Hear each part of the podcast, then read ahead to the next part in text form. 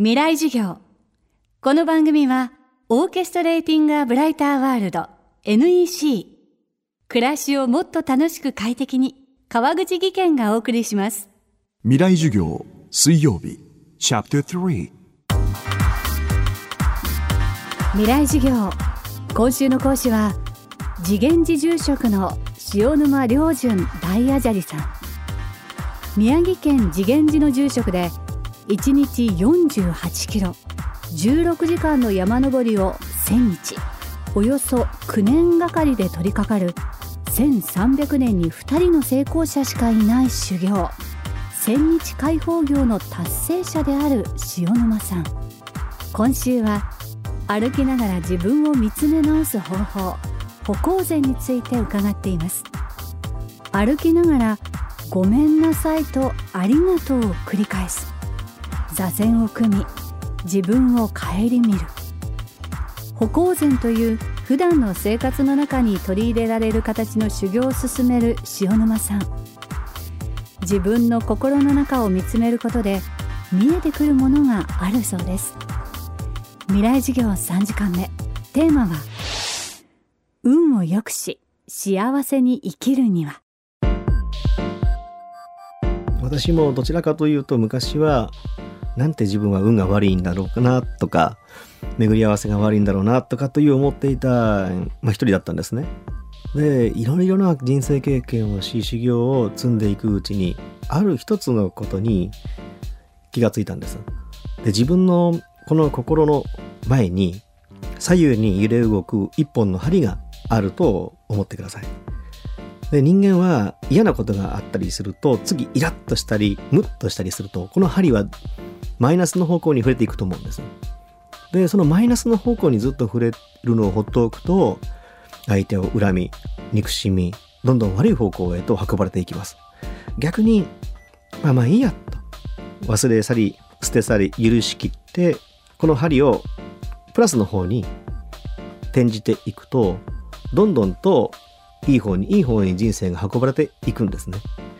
この今の心の針がどちらの方向に向いているかマイナスなのかプラスの方向なのかプラスの方向なのかこのプラスの方向に向いていればどんどんといい方に運ばれていくんです。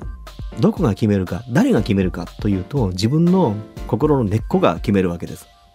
どうしてもやはりそうは言っても許せないものは許せない。嫌なものは嫌だ。まあ誰でもそういう気持ちはあると思うし私もなかなかそこを脱却することができませんでした。だんだんと繰り返しているうちに上手になってくるわけですよね。忘れられないものが忘れることができたり許せないものが許すことができたり。だから、うん、嫌だと思ったらもう嫌だと思い続けるのではなくてなるべくこういう気持ちはプラスに転じていこうプラスに転じていこうという思いが1になり2になり2が4になりだんだんと増えてくるんですよね。さらに幸せに生きるには人生に降りかかるさまざまな苦と向き合う必要があると塩沼さんは話します。そうですね。幸せに生きるためにはまず自分の心があ今幸せだなって思える心を作っていかないといけないまあ、ちょっと仏教のお話になりますけれども、まあ、人間というものはこの世に生まれてくる年老いて病になってそれであの世に行くまあ死ですね。この生老病死というものはこの世の中の全ての生きとし生けるものの、まあ、定めだと。これは変えることができないです。でこの4つの苦しみの他にも4つがあると。それはグフトック欲しいものが手に入らない。愛別陸愛する者と別れる苦しみっていうのも苦しいと。ゴーンジョークといって人生というものはおぎゃーと生まれてからあの世に行くまでままならないこともあると。まあこれも苦しみのうちに入ると。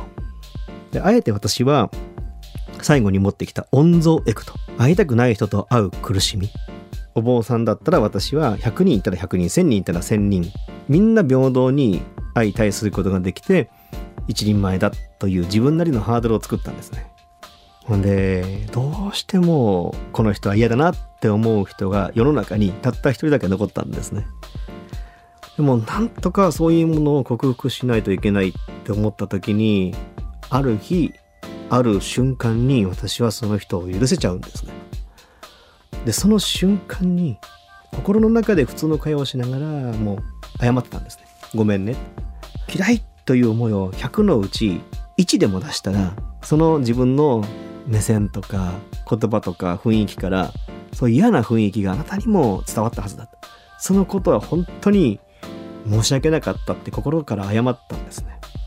でそして話を終えて振り向いた瞬間に自分の両の目から涙が出ていたんです。こう喜びの涙というかキラキラサラサラ、まあ、その瞬間に自分は、はあ、生きててよかったなというありとあらゆる囚われから解放された？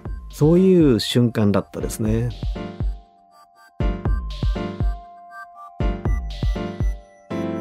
未来授業今週の講師は塩沼良純大アジャリさん。今日のテーマは運を良くし幸せに生きるにはでした。著書歩くだけで不調が消える歩行前のすすめは角川から発売中です。明日も塩沼良純さんの講義をお届けします。